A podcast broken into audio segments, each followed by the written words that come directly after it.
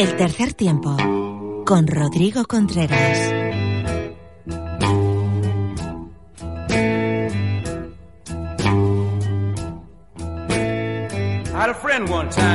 Bueno, amiga, amigo de Tercer Tiempo Rugby, una de nuestras secciones más aclamadas en esta temporada. Segundo capítulo de las charlas con Phil. Para eso tenemos pues al más importante para crear esta sección y estas charlas que es José Alberto Molina. Phil, muy buenas. Bienvenido al Tercer Tiempo de nuevo. ¿Qué tal, Rodri? ¿Cómo estás? Me alegro de saludarte. ¿Qué semana, querido amigo, la última? Mes, mes apasionante, mes apasionante. Eso Pero la es. semana última, Iba a decir, te veo emocionado, Phil. Eh, Madre mía, cuánto rugby, ¿eh? bueno, nos lo hemos pasado como, como críos con caramelo a la puerta del colegio.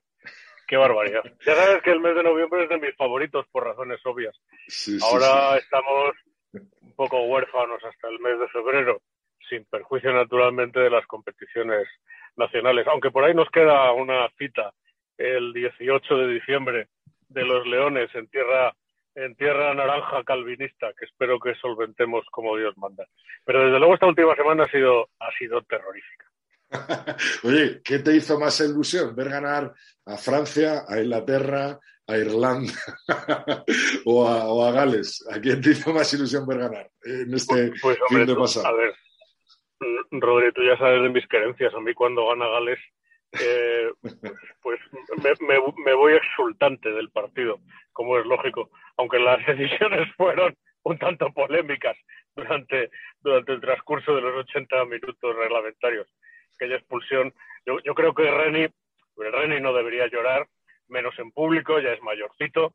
Estamos últimamente acostumbrados a unas, a unas interpretaciones de los de los señores entrenadores, el caso de Rasi es para comentarlo y su sanción también, eh, eh, luego lo haremos seguramente, Claro, claro. pero algo, algo de razón, algo de razón tenía.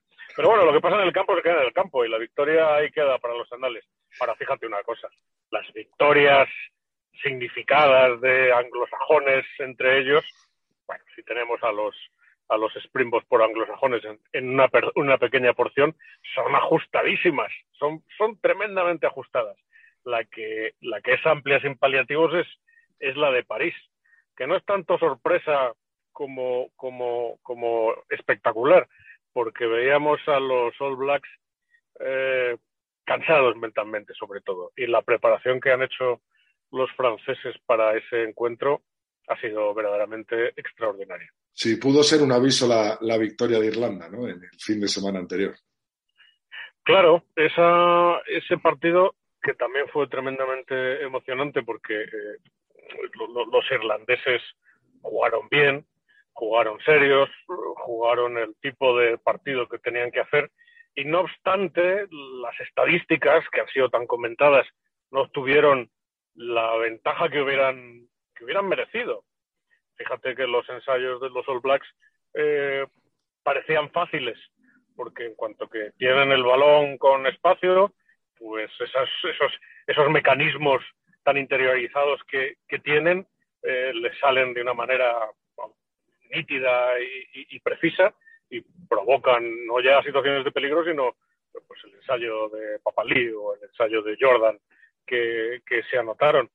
Pero, sin embargo, eh, la iniciativa del partido no cabe duda que fue eh, irlandesa. Fíjate que esto también se debe a que el, el nivel de concentración en defensa de los All Blacks, que normalmente es, es destructivo e imperioso, dejó que desear. Esto, esto se reprodujo en París. Además, yo creo que Galtier, eh, detrás de sus gafas de pasta, eh, debió estudiar, naturalmente, como hicimos todos, que hemos visto dos o tres veces ese partido ya, debió estudiar a la percepción al milímetro pues todo el desempeño de sus rivales. Y a fe que le salió muy, muy, muy bien. Yo, yo te destacaría una cosa, y seguro que estás de acuerdo, además se ha comentado mucho en redes, y es que el planteamiento tan dinámico de la delantera francesa descabaló a, a, a los cinco de adelante, sobre todo de, de, de Nueva Zelanda sin perjuicio de las críticas que pueda merecer la capitanía de Whitlock, cuidado, que no en vano es el quinto capitán de esta temporada de los All Blacks y eso seguramente es, es uh, reflejo de una situación interna. para empezar la lesión de San Kane, que estando previsto como capitán, pues le retiro de esos menesteres.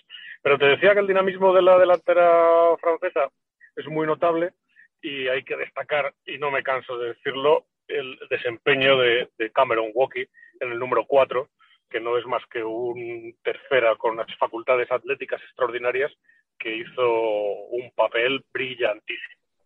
Hablábamos, Phil, esta semana con Lulo, eh, analizaba eh, los porcentajes tan elevadísimos que tiene Nueva Zelanda contra todos sus rivales, ¿no? O sea, eh, el que más le ha ganado es Australia, pero tiene un porcentaje de, no sé si son 70% de victorias de los de negro. luego va Sudáfrica, igual, con un 60, un 70% de victorias. Y luego ya los demás, pues Francia 13 ocasiones, Irlanda y Gales en tres, Inglaterra en ocho, pero, o sea, ver perder dos partidos seguidos a Nueva Zelanda es algo histórico, ¿no? Sí, eh, está claro, yo no me acuerdo de la estadística de memoria, pero creo que desde 2020 no se producía algo semejante y luego había que retroceder al año. ¿Te está gustando este episodio? Hazte fan desde el botón apoyar del podcast de Nivos. Elige tu aportación y podrás escuchar este y el resto de sus episodios extra. Además, ayudarás a su productor a seguir creando contenido con la misma pasión y dedicación.